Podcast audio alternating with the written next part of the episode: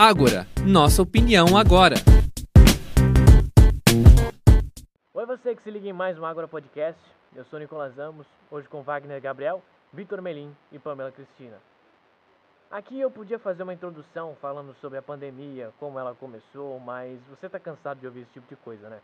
O papo hoje vai ser sobre isso, mas numa perspectiva mais específica. O setor que mais sofreu com a pandemia, sem sombra de dúvidas, é o de eventos. Por quê? Bom, o Vitinho explica pra gente. Bom, Nicolas, por conta dessa pandemia em que vivemos, os eventos de todos os tipos foram cancelados ou remarcados. E um ponto sobre os eventos que é importante frisar é a variedade de empresas que existem no ramo. Por exemplo, as empresas que realizam a venda de ingressos não são as mesmas que produzem os eventos em geral. Por isso, uma lei criada em 2020 que dispõe sobre medidas emergenciais para atenuar os efeitos da crise decorrente da pandemia de Covid-19 nos setores de turismo e de cultura, determinou que as empresas que realizam a venda de ingressos devolvessem o valor total ou dessem crédito para serem utilizados em outros serviços. Porém, o consumidor pode acabar saindo debaixo dessa e sendo passado como otário, porque além de pagar o ingresso, o consumidor está pagando por uma taxa de serviço que é cobrada à parte e paga juntamente do ingresso. Isso não seria um problema normalmente, mas além da taxa muitas vezes ser um valor muito alto, ela também não é ressarcida pela empresa, podendo a pessoa que pagou o ingresso não ficar somente chateada, agora pode ficar chateada e 150 reais mais pobre. Olha que legal. Sobre o outro caminho tomado pelas empresas organizadoras, num primeiro momento, muitos de nós não tínhamos noção de o quanto a pandemia iria durar. Então, não é cabível culpá-los por isso. Foi um acontecimento de proporções que nem a mãe de Ná poderia prever. A maioria dos eventos imaginava que no início deste ano as coisas já se estabilizariam ou que voltariam de uma forma gradual. Mas como este vírus está longe de acabar, as empresas foram obrigadas a remarcar os eventos cada vez mais podendo prejudicar de uma forma totalmente intencional o público que aguarda tanto a volta de seus queridos eventos. Como nada definido e muito menos uma visão definitiva de como as coisas vão ficar, a previsão de que esses eventos retornem está para março de 2022. Agora basta aguardar para ver se esse retorno será mesmo nessas datas previstas. Continuando com o ponto que o Vitinho trouxe, o ramo de eventos era responsável por movimentar cerca de 270 bilhões de reais anualmente. Agora, vem passando por grandes dificuldades, sendo considerado o segundo que mais sentiu a crise, ficando atrás apenas do setor de entretenimento. O segmento de eventos representa 13% do PIB, contando com 60 mil empresas que dependem exclusivamente da realização de eventos para funcionar. Nós sabemos bem que isso não rola muito no cenário atual, né? Infelizmente, os eventos que são essenciais para a comunidade, não só economicamente falando, mas também na questão do emocional, apresentam um grande risco de contaminação, caso as regras de proteção sanitárias não sejam cumpridas. E, obviamente, no Brasil, o cenário real é de pessoas que pouco se importam com a saúde alheia e extrapolam. Atualmente, apenas 8% dos eventos que deveriam acontecer estão de fato ocorrendo escancarando a infeliz situação que a pandemia os deixou. Essa lacuna na economia gera uma bola de neve gigantesca para os empreendedores, que se encontram muitas vezes sem opção. Devido à situação caótica, o cenário atual para as empresas do ramo é indiscutivelmente preocupante. No mesmo sentido, as emissões contribuem ainda mais para aumentar o tamanho do buraco econômico no setor. Outro fato alarmante é o de que há um grande número de desligamentos no ramo. Muitas empresas precisaram fazer cortes e se adaptar ao novo normal do mundo, por assim dizer. E para não subir no mapa, algumas ainda adotaram um modelo de eventos híbridos, festas em casa ou online e drive-in. Não é mesmo, Pamela? Exato. Seja para manter o público ou seja apenas por diversão, muitas pessoas e locais optaram pelos eventos online.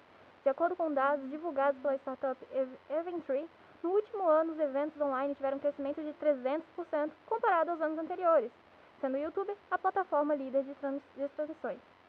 Hoje, esse se tornou o novo normal. É uma nova jogada para os empresários se adaptarem à era da informática.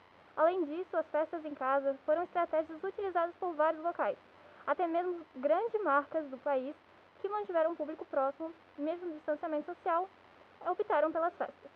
E dessa forma, divulgaram diversos artistas que trabalhavam divulgando seu trabalho como cantor, ator, DJ, etc. Os eventos que ocorreram dessa forma foram, sobretudo, importantes para a cultura e novos rostos conquistaram a atenção do público. Artistas de toda parte do mundo se desdobraram para manter seu trabalho e essência vivos, mesmo em tempos tão difíceis. Os exemplos ao redor do país são vários. Aqui em Itajaí mesmo tivemos algumas programações culturais que tinham o objetivo de manter a arte viva, como por exemplo o 23º Festival de Música de Itajaí, que prestigiou artistas da região, que lutam todos os dias pelo seu espaço. E como dito pelo Wagner anteriormente, também teve reavivamento dos famosos drive-in estilo cinema.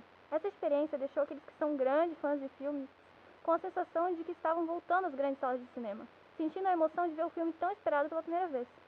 Dessa forma, além de agradar o público local, a cultura ainda se perpetuava e novas, ou não tão novas assim, formas de fazer arte ficaram ainda mais conhecidas no país. Também tiveram atores e atrizes que, junto às suas respectivas peças, mantiveram teatro de maneira remota e continuaram fazendo o que amam, sendo muitas das vezes sem apoio e com pouquíssimos recursos. Devemos valorizar a cultura, que do começo da pandemia até o momento que vivemos atualmente, tem estado à disposição e se adaptando da maneira que pôde para que todos tenham sempre acesso a ela. O online se tornou essencial e parte da nossa vida nesse ano. E nessa fase é incrível ver que a arte continua viva, a cultura não para e os artistas continuam de pé. E você percebeu no início de um programa que um dos nossos integrantes não foi apresentado. Bom, acontece que o Otávio foi vetado pelo Departamento Médico da Oxigênio Central de Podcasts hoje, mas mandou um relato pra gente contando um pouco do que ele acha sobre esse tema abordado no episódio de hoje.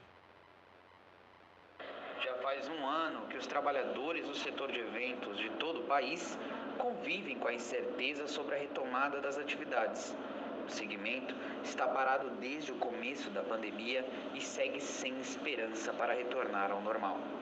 O setor de eventos engloba profissionais de diversas áreas, como DJs, cerimonialistas, bandas, cozinheiros, seguranças, baristas, garçons, decoradores, lojas de aluguéis de fantasias e vestes, dançarinos, bailarinos e profissionais da área da limpeza, Todos eles foram atingidos pela pandemia de forma direta ou indireta.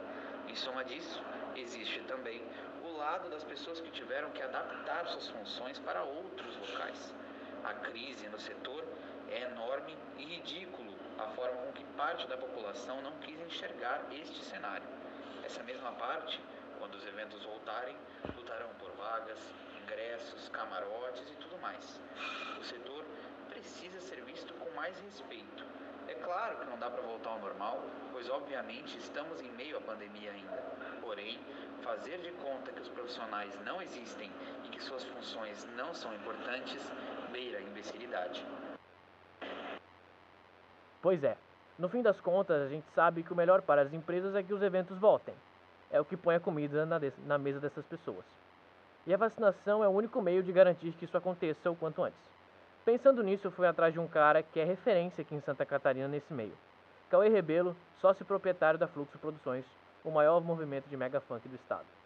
E numa conversa bem legal que a gente teve, eu perguntei para ele sobre o sunset da vacina em Balneário Camboriú.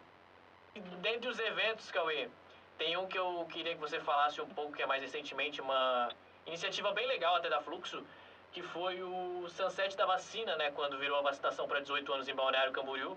Queria saber como é que foi essa interlocução com a prefeitura e como é que, que a Fluxo foi parar nesse evento aí, que foi bem legal para incentivar a vacinação da galera, né? Então, a gente tem um envolvimento direto com a pandemia, porque todo mundo sabe do setor de eventos está sofrendo.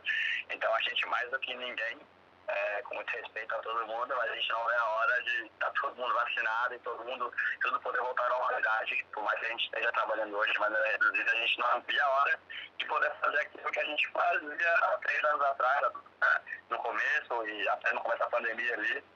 E quando a, a, a gente foi muito bonito, até não, não virou notícia, mas a gente cedeu a nossa casa aqui em Itajaí, a Stage Club, a própria prefeitura de Itajaí também, para poder fazer, para ser um teste de vacinação, um espaço bem grande. Então a gente sempre esteve envolvido é, em acelerar esse processo de vacinação para que todo mundo pudesse é, normalizar as atividades o mais rápido possível né, e a pandemia acabar. E aí quando teve o convite é, da prefeitura de Balneário, por intermédio do, do Guilherme Cardoso, que, que trabalha na frente da juventude de Balneário, entendeu? A gente já conhece o Gui há muito tempo, a gente estudou junto, já estava envolvido na causa política dele há bastante tempo também, que era uma, um projeto muito genuíno, que a gente tem interesse não só economicamente falando para voltar as coisas, mas são vidas, né, saúde pública. Então a gente abraçou, a gente fez a parada acontecer e a gente sabia da importância disso, a gente foi, foi sensacional produzir isso.